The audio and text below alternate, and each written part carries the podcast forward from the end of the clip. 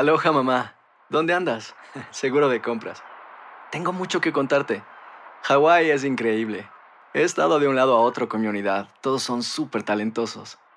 Ya reparamos otro helicóptero Blackhawk y oficialmente formamos nuestro equipo de fútbol.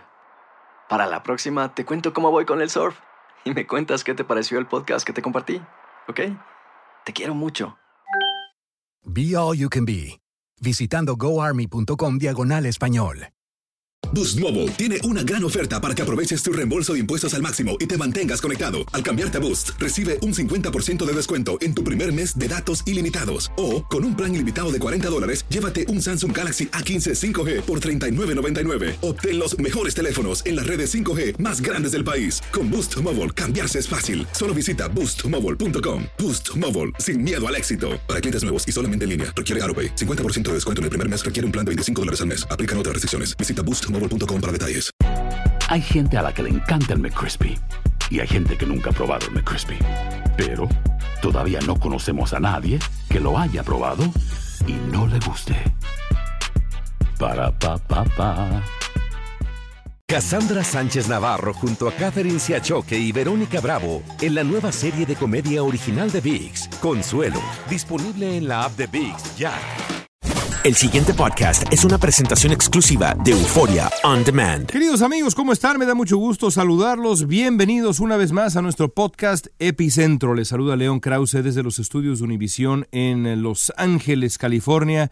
Gracias por escucharnos, gracias por descargar nuestro podcast, gracias por estar suscritos a nuestro podcast y gracias por las calificaciones siempre generosas que nos eh, regalan todas las semanas en este Epicentro. Estamos todavía a varios meses del comienzo de las campañas para la obtención de la candidatura presidencial, en este caso el Partido Demócrata, porque pues es previsible que si todo se mantiene como hasta ahora, el candidato del Partido Republicano a la presidencia de Estados Unidos será Donald Trump y el candidato a la vicepresidencia sería Mike Pence. Pero en el Partido Demócrata evidentemente el asunto es distinto. Pero aunque faltan meses todavía para comenzar esa búsqueda de un candidato para el Partido Demócrata eh, rumbo a la elección presidencial de noviembre del año que viene, eso no quiere decir que el asunto no haya comenzado a calentarse, quizá como nunca antes. Yo no recuerdo una sola elección, un solo proceso electoral que haya convocado en eh, este preciso momento, cuando falta, mm, insisto, un año y ocho meses todavía para la elección presidencial, a tantos aspirantes a la candidatura de un partido.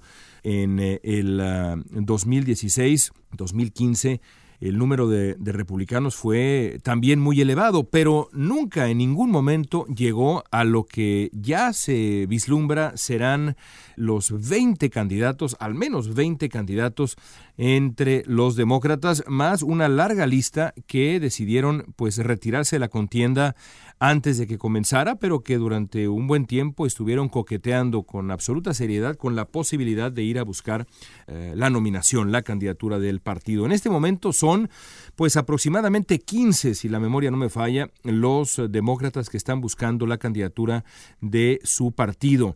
Y todavía no ha declarado sus intenciones al momento en que grabamos este, este podcast, este epicentro, el ex vicepresidente Joe Biden, que se piensa va a pues también a incluirse en esta lista, o el congresista Beto O'Rourke, que, insisto, todo parece indicar también se sumará. Al final es posible que eh, tengamos cerca de 20 o 20 candidatos eh, demócratas a la nominación de ese partido para enfrentarse a Donald Trump. A mí evidentemente no me sorprende porque pues Donald Trump es una figura que ha despertado tales pasiones entre los demócratas que eh, una, una lista considerable quiere enfrentarlo. Y también dentro de esa lista hay perfiles muy distintos, ya lo hemos platicado aquí en Epicentro, desde eh, la, la, izquierda del Partido Demócrata, el ala más progresista del Partido Demócrata, Bernie Sanders, Elizabeth Warren, hasta candidatos que están ligeramente más al centro, como Kamala Harris, como Cory Booker, y otros candidatos, como si ocurriera finalmente la llegada de, Joe Biden a la contienda, que están, digamos, estrictamente ubicados en el centro del espectro político estadounidense, la centro izquierda, digamos, del espectro político estadounidense. Esto, por supuesto, tiene sus ventajas, el calibre de la, de la baraja, porque esto obligará al partido a debatir consigo mismo qué tipo de representante quiere para derrotar a Donald Trump. Pero también tiene, por supuesto, un lado potencialmente eh, tóxico para el Partido Demócrata. Y eso tiene que ver con la posibilidad de que el partido elija mal, elija un candidato que no consiga derrotar a Donald Trump. Para entender qué tan eh, complicado eh, es el desafío y los caminos que tiene hoy por hoy el Partido Demócrata, vale la pena leer a algunos auténticos expertos. Para mí, el mayor experto que hay en Estados Unidos sobre la lectura de los mapas electorales eh, es un periodista notable llamado Ron Brownstein. Ron Brownstein eh, publicó hace poco tiempo un texto en el que explicaba a detalle los dos grandes caminos para el Partido Demócrata rumbo al 2020 y al leerlo queda claro que primero en efecto, hay caminos, sobra decirlo, quizá, porque Donald Trump no es tampoco un eh, presidente eh, invulnerable, ni mucho menos.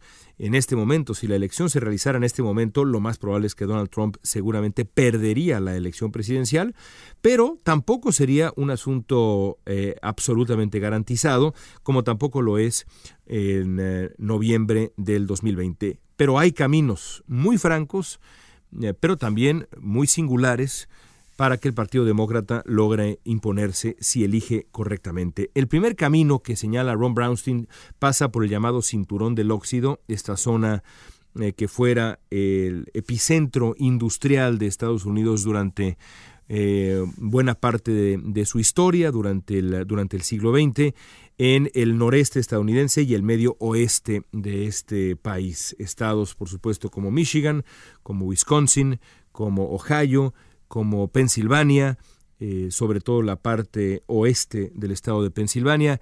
Toda esta zona es clave y se le conoce como el cinturón del óxido. Fue ahí donde Donald Trump obtuvo una ventaja mínima pero suficiente como para llevarse esos estados en el extraño y ya anacrónico sistema electoral estadounidense y eso le dio las llaves de la Casa Blanca a Donald Trump. ¿Qué se necesita para que un candidato demócrata logre acercarse a esa zona de Estados Unidos y logre recuperar esos estados antes que ninguna otra cosa que el candidato le hable con eh, sentido, le hable con eficacia eh, política, social y hasta cultural a los votantes blancos que eh, se, han visto eh, irritados después eh, por, por, la situación económica después del 2008, que se sienten desplazados por la, la, economía como está hasta ahora y que también tienen esta suerte de ansiedad cultural y social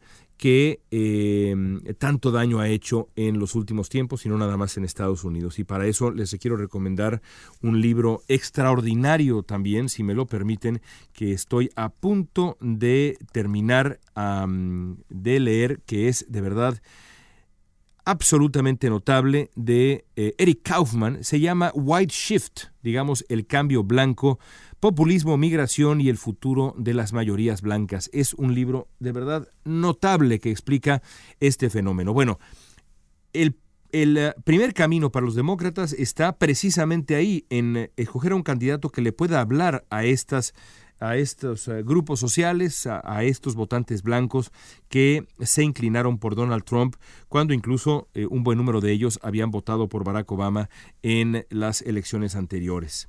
El otro camino pasa por todo el sur estadounidense, lo que se conoce como el Cinturón del Sol, todos los estados del sur de Estados Unidos que eh, son pues muy diversos, pero que tienen una cosa en común, eh, por lo menos la mayoría de ellos, no todos, pero eh, aquellos estados que están en el Cinturón del Sol en el suroeste estadounidense y en otro par de zonas también, que es una creciente potencial entre el voto de las minorías y el voto joven. Dice Brownstein que el segundo camino para los demócratas es escoger a un candidato que pueda hablarle a las minorías, que pueda ah, emocionar a las minorías, que pueda también ilusionar a los votantes jóvenes para que esas minorías y esos jóvenes se presenten a votar y pongan en juego algunos estados que podrían estar en juego para la elección del 2020, entre ellos el estado de Texas, por increíble que parezca, y logren otorgarle toda esta región del sur eh, y del suroeste sobre todo, pero también estados en el sur sureste de Estados Unidos, que eh, eh, seguramente serán cruciales en la elección del 2020. Ese es el desafío. ¿Por qué es un desafío? Bueno, es un desafío porque si se le mira con objetividad, estas son dos esferas que encuentran poca intersección. ¿Qué tiene en común la encomienda de conquistar a los votantes blancos en el noreste y el medio oeste estadounidense y la encomienda de seducir a los votantes blancos y a las minorías en el sur del país? Muy poco. Ese es precisamente el reto. ¿Qué ventaja tiene el Partido Demócrata? Bueno, ¿qué desventaja tiene? La desventaja es que eh, es muy difícil imaginar a una sola persona que pudiera apelar, acercarse con eficacia a, ambos, a ambas zonas del país y a ambos grupos sociales. Me parece que es complicado solamente alguien del talante de Barack Obama, alguien que tenía la capacidad de presentarse y eh, convencer a distintos sectores sociales en Estados Unidos eh, podría hacer algo así. No se ve a nadie en el Partido Demócrata que hoy por hoy, a pesar de que la baraja es tan grande, pueda, digamos, apelar por sí solo o por sí sola a ambos eh, grupos sociales, a ambas regiones. Esa es la desventaja. La ventaja es que en Estados Unidos hay un presidente o un aspirante a presidente, pero también hay un aspirante a vicepresidente. De ahí que quizá lo que veamos, si es que los demócratas eh, demuestran sensatez, es una, eh, una combinación, una fórmula eh, presidencial que incluya quizá a un candidato presidencial que pueda acercarse a estos votantes blancos en el noreste, medio oeste, y un candidato vicepresidencial o candidata vicepresidencial que pueda hacer lo propio con los votantes más jóvenes y las minorías. Eso se antoja como una apuesta ideal. Pero se dice fácil, es difícil saber si el Partido Demócrata tendrá la sensatez para medir eh, correctamente lo que tiene que hacer y actuar en consecuencia. No es un asunto sencillo en eh, de ninguna manera.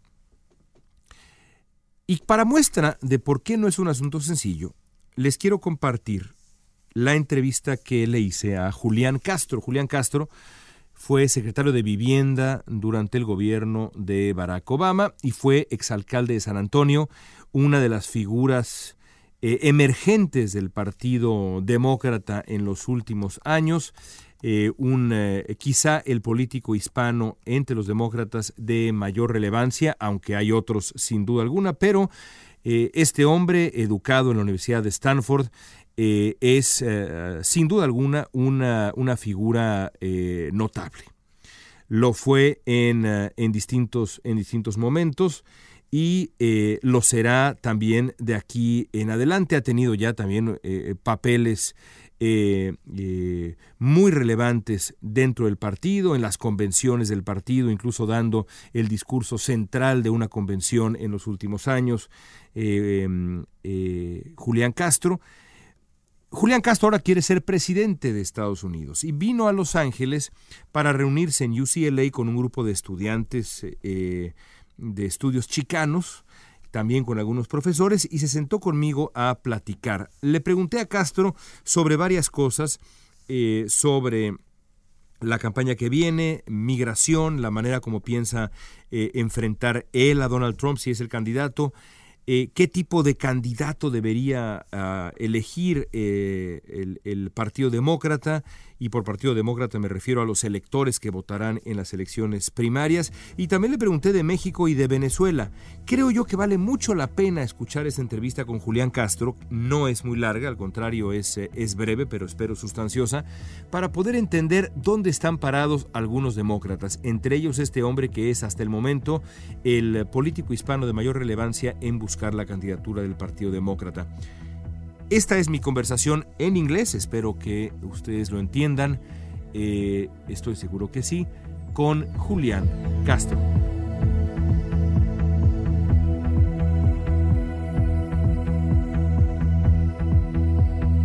So, Democrats in Congress have requested a long list of documents to begin the investigation of Donald Trump. With what we know now, do you think the president should face impeachment proceedings?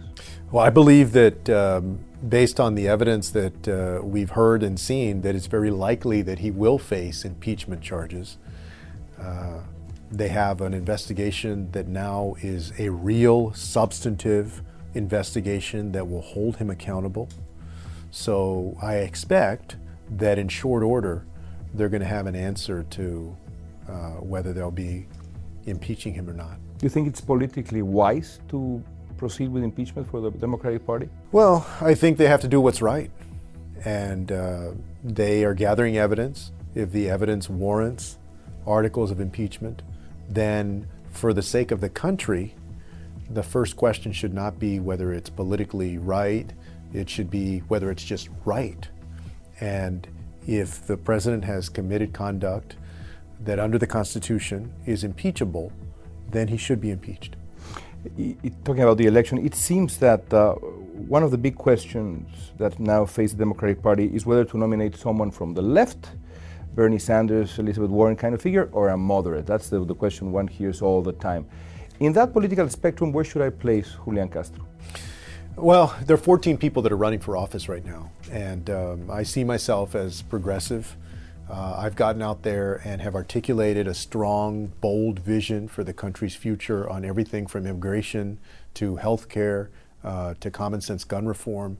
And yeah, I'm just going to go out there and talk about my vision for the future of the country that we create the smartest, the healthiest, the fairest, and the most prosperous nation on earth for everybody in the United States and I'll let people decide uh, where they're going to place me. But I, I believe that I'm going to do well. Is the ide- ideological face of the party Alexandria Ocasio Cortez and this model of figure, or should we think that the party, uh, ideologically speaking, should, should move to the, to the center a bit? No, I, I believe that uh, whether it's Alejandra Ocasio Cortez or it's um, somebody who's more moderate, this is a big tent party, and there's room for different ideas within this party. Mm-hmm. People represent different different districts, areas across the United States.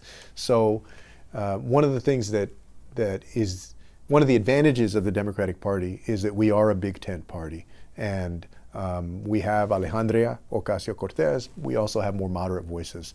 Um, I, I, consider myself a progressive, and during the course of this campaign, I'm going to go out there and articulate a bold progressive vision for the country's future. Now, uh, another interesting debate is what the, what that face should look like. The, the, face for the Republican Party in 2020 clearly is Donald Trump and Mike Pence. Is it indispensable for the Democratic Party to have either a woman or uh, someone who comes from a minority, a Hispanic candidate, an Asian uh, candidate, uh, Asian American candidate, as part of the ticket? Is it indispensable, or can the party nominate in these times uh, two white men? Well, uh, first and foremost, uh, we need to ensure that the nominee is well qualified, has great ideas for the future of the country, can represent everybody. My hope is that that's going to include, um, you know, a woman and or person of color because I do think that uh, we should reflect today's America. Um, but first and foremost, of course, you want to make sure that the person that's nominated is uh, well qualified and you know, has a great vision for the future of the country. And I have a strong vision for the country's future. Uh, and I see myself as the antithesis or the opposite of Donald Trump.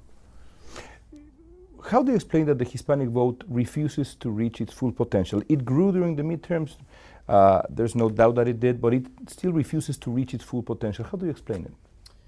What I see is that uh, the Latino community woke up during the 2018 midterms. They voted, they voted at a much greater rate than in 2014, and we need to keep up that momentum going into 2020. I think people see Donald Trump now for what he is mm-hmm. somebody that's trying to divide the country, somebody that's trying to scapegoat immigrants, uh, somebody that sees himself only as a president for 37% that he considers his base. I'd like to be a president for all Americans. And to me, everybody counts. Right after I announced my candidacy, mm-hmm. the first place that I went was not Iowa or New Hampshire, it was San Juan. Puerto Rico. Mm-hmm. And I went to San Juan to let the people of San Juan know that if I'm president, everybody is going to count. We're not going to forget about them as they recover from Hurricane Maria. We're not going to re- forget about people who are living in our inner cities. We're not going to forget about people who are living in small town Ohio or rural Iowa. In, in, in, several states, recent polling shows that in several states, Donald Trump's popularity among Hispanics uh, has reached 40%. Some, some people would say that nationally, even higher. Are people, are, are Hispanics who support Trump wrong? Well, no doubt that, uh, that there are some people um, in the Hispanic community, Latino community, that support the president. Uh, however, his support is relatively low. Uh, I believe that his support is probably, you know, just under 30 percent. Uh, I don't believe that it's 40 percent. That's still three out of 10. I mean, it's. Yeah, no, you know, there's some people for different reasons that uh, that will likely vote Republican, uh, and that's the way it is. Uh, as a candidate, what I'm going to do is I'm going to speak a compelling vision that includes everybody, and uh, I believe that I can go and get uh, support, even from some people that voted for Donald Trump, both in the Hispanic community and also in in uh, the community overall. I, I, think that I can go into Michigan, Wisconsin, Pennsylvania, and win those states back, and that I can win places like Florida, and Arizona, and Nevada, and my home state of Texas. Uh, speaking to an inclusive vision where everybody counts in this country. So you can appeal to both the Rust Belt and the Sun Belt? Yes, I believe that I can appeal to the Rust Belt um, and also to the Sun Belt. That I can go get the votes, the electoral votes that we lost very closely mm-hmm. in 2016, and also go and get some new states that haven't been on the map, like Arizona, like Texas, uh, in the years to come. Let me ask you two foreign policy questions and, and then I'll let you go, Secretary. So, uh, ac- according to the New York Times, uh, a recent uh, piece on the front page of the New York Times, the Mexican government has become a silent collaborator of President Trump's uh, punitive strategy regarding uh, immigration. The report says that the new government of Mexico does it to avoid making Trump angry, and I'm quoting. What do you think of, of the current situation? You know, I was surprised that the Mexican government cooperated uh, with President Trump on that. You know, if, if a family has traveled thousands of miles, uh, they never expected to end up in Mexico. Uh, you know, I believe that they should have the opportunity to seek asylum uh, under national and international law, and to do that in the United States. Let's talk about Venezuela for a second. The situation is, is increasingly complicated. Maduro is holding on to power. Let me ask you, is there any scenario in the coming months where you would consider military action uh, the right path that would merit military action? Is there any scenario? You know, I, I don't believe that um, we should be talking about military action right now in Venezuela. Uh, I'm not shedding any tears for Maduro um, because I don't believe that he's been an effective leader in Venezuela. You have people that have been starving. You have people who have been jailed, political opponents who have been jailed, um, an election that's been fraudulent. So I'm not shedding a tear for Maduro. Uh, my hope is that the people of Venezuela will get to choose a new leader. Uh, but the United States uh, should not be seen as trying to install its own leader either. And so I don't think that right now we should be talking about military action there. Guaido is a, is a, a, a, legitimate interim president of Venezuela. You do recognize him as such. Juan Guaido. I think that that uh, that the people of Venezuela should have the opportunity to recognize Guaido, and that he has uh, under the Constitution um, this sort of interim status. But ultimately, what they need is a free and fair election so that the people of Venezuela can make that decision. And what about Maduro? Is he a dictator or, or, is he a legitimate president, in your opinion? No, to my mind, he's failed the people of Venezuela. Um, he has failed the people of Venezuela. And that's why I say, you know, I'm not shedding a tear over, uh, I wouldn't, his loss of, of his position. At the same time, I'm very sensitive to the history that the United States has in different countries in Central and South America and I want to make sure that as we develop constructive relationships in the future, that the people of those countries are the ones who are empowered to make those decisions and not the United States make that decision for them. But you wouldn't call him a dictator? No, yes, I believe that he's, he's acted like a dictator, that Maduro has acted in many ways like a dictator. Uh, you know, jailing political opponents, people are starving, uh, fraudulent elections. You know, I, I, I have, uh, you know, no love for Maduro. Uh, I believe that Venezuela should have new leadership, but that that new leadership, again, should come from the people of Venezuela, not from the United States or another country. I agree with that. Yeah. Thank you, sir. Thanks a lot. Very interesting.